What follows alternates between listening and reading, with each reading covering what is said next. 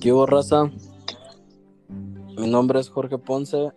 Estamos en el primer com en el primer podcast, el cual lleva como nombre el amor propio en, en relación tóxica.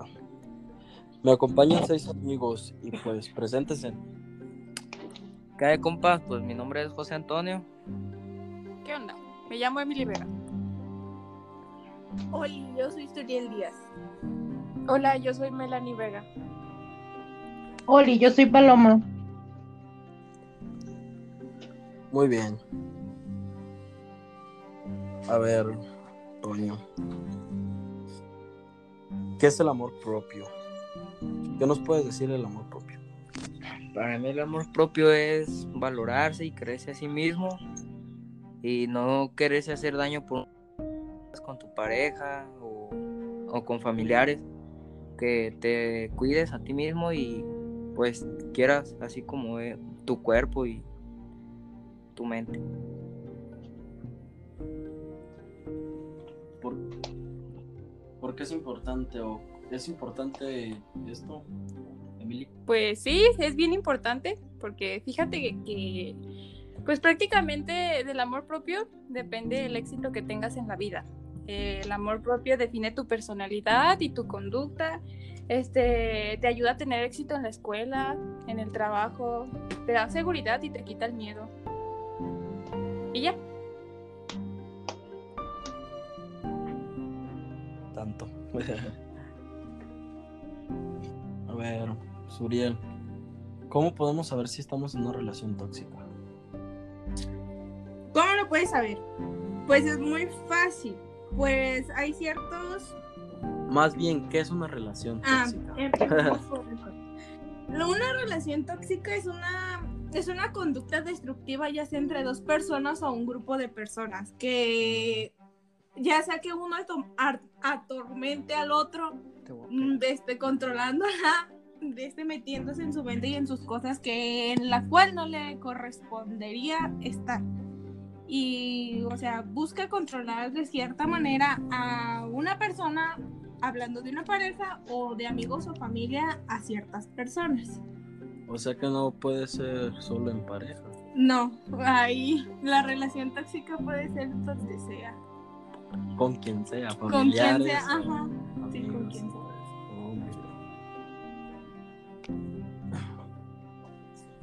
Ah, pues ahora sí lo que sea. ¿Cómo saber si estás en una relación tóxica? ¿Cómo podemos saber?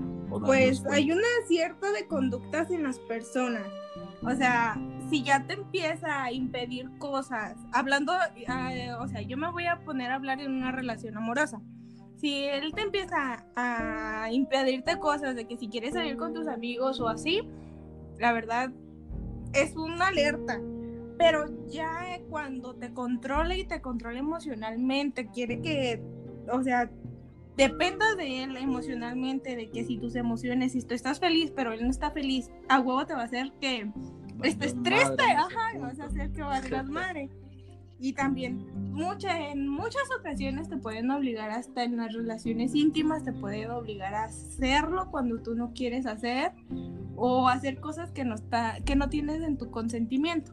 Te manipulan, ¿no? Básicamente te manipula, es un manipulador. Así que amiga, date cuenta. Manipuladores. Ajá. Así No, que, amigas y amigos, dense cuenta y salgan de ahí, corran. A ver, Melanie, ¿qué consecuencias o qué secuelas puede tener esto? Pues esto nos puede afectar bastante.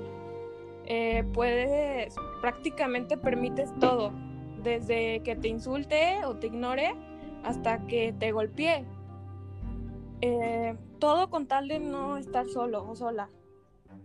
Dejas que las personas tomen las decisiones por ti eh, y eh, puedes terminar estudiando una carrera que no te guste o en un trabajo que odies. Sí, te digo, es muy feo, la verdad. Eh, puedes empezar a tomar conductas de autoodio. Ajá, o sea, o sea que, que ya no, aparte de que no te quieres, te odias.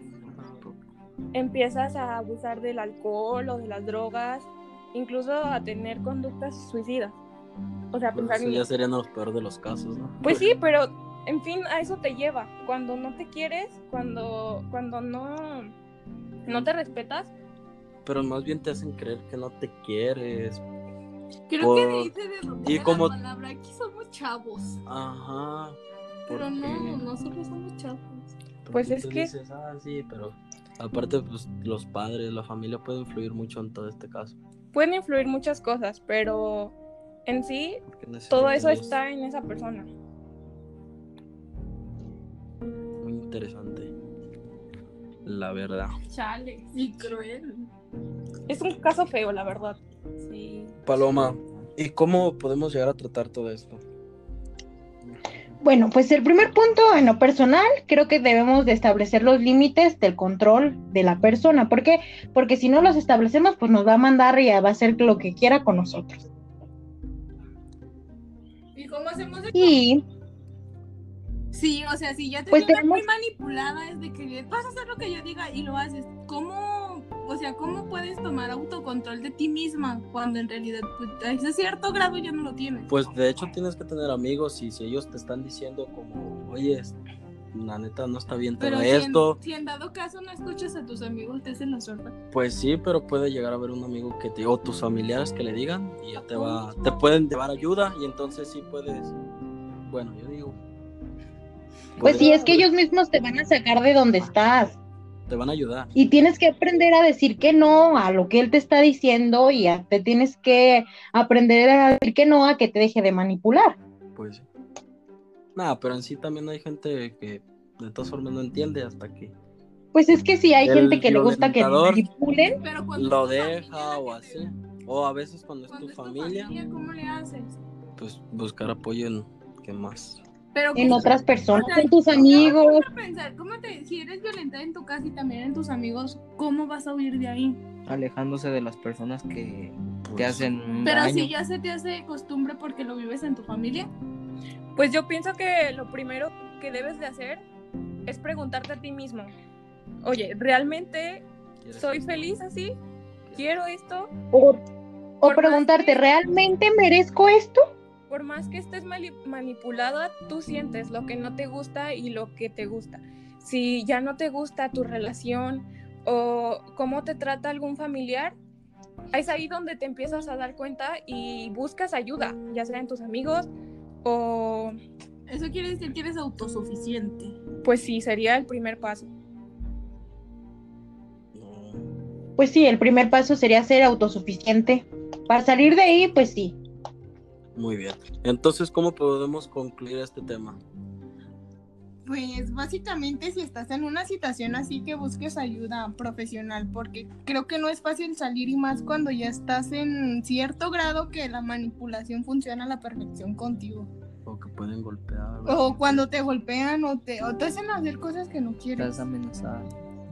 Y pues hay que darle la importancia que tiene, ¿no? Porque puedes decir, no, pues no tengo autoestima, ni modo, así me tocó vivir. Pero no, realmente es importante tener autoestima, quererse para estar en un ambiente sano. Y tratar de alejarte de un ambiente tóxico. Y pues que no es fácil, la verdad. No es algo que, que puedas arreglar de la noche a la mañana, pero tienes que empezar a tomar iniciativa y de ahí sí se puede, sí se puede.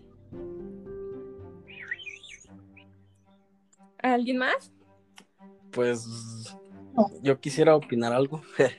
Opina, compa. Porque la verdad se me hace como muy, no confuso, sino Complicado. complicado lo de estás muy dañado mentalmente y no tienes apoyo de tus familias, pues puedes buscar apoyo entre amigos Psicólogo. o incluso hasta hay personas que hay personas que en sí pueden llegar a ayudarte. No puede ser al momento, puede Se ser después y te pueden ayudar, ayudar a la larga.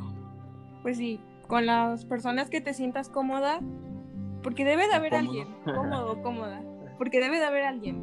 Y tú apóyate en esa persona. O si no buscar a profesional. Si ya de a tiro, pues no encuentras una persona así, pues ya puedes ir con un profesional. No, pues de todas formas, ir profesionalmente tus amigos te van a apoyar en, el- lo del... En más bien, ajá, o darte consejos, cosas así. Por más que pueda llegar a ser un amigo como malo o burlesco y eso, hay otro amigo que, que en sí sí sí le preocupa a sus demás amigos. Pues, sí, Pues, creo que muy a todos tus amigos les vas a preocupar. Pues la verdad que sí. Bueno, no, no, a todos, amigos. porque hay otros que, ajá, Los solo fingen, También hay amigos tóxicos. Ajá, porque también hay amigos que Bueno, sí, punto importante. o solo te quieren manipular para como si hay uno que por como así, como si es uno que tiene el dinero y todo esa ma- desmadre y está culero, la chingada, por tal de estar contigo va a hacer muchas cosas, o sea, ya lo estás manipulando. Puede comprar muchas cosas o hacer muchas cosas que él ni siquiera quiere, pero por encajar entre todos o contigo En nada más. hace las cosas. beneficio. Ajá, busca encajar en una sociedad que no, Así que es. no aporta nada. Así pasa cuando sucede. Pues la neta, este, Es pues complicado. esperen la segunda parte, la verdad. Porque hay muchas cosas que debemos, se deben hablar. Hay mucho que decir.